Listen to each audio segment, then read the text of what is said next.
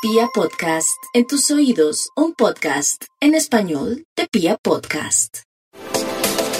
La pasión, la magia en el amor, el encanto y la fuerza interior de los escorpiones sale a relucir nuevamente, sobre todo en el tema de sus sentimientos. Es la época de explorar el amor, la pasión, el sexo, la sensualidad, o sea, les llegó la hora de revisar en qué andan, con quién están y con quién vale la pena seguir. Es inevitable que se aparezca aquella personita del pasado y les diga, la pasé tan bien contigo, eh, tuve momentos tan felices contigo y me acordé de ti.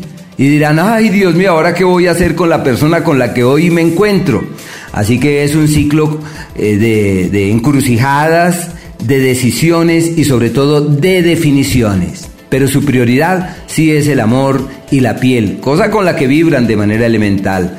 En el área de la pareja, la persona que llega puede eh, dar pie a que se establezcan y a que se definan cosas hacia el mañana.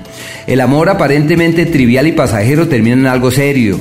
Quienes, los escorpiones, que ya tienen una relación del pasado, pues la afianzan y la asientan y la solidifican. Una época muy bella en el amor.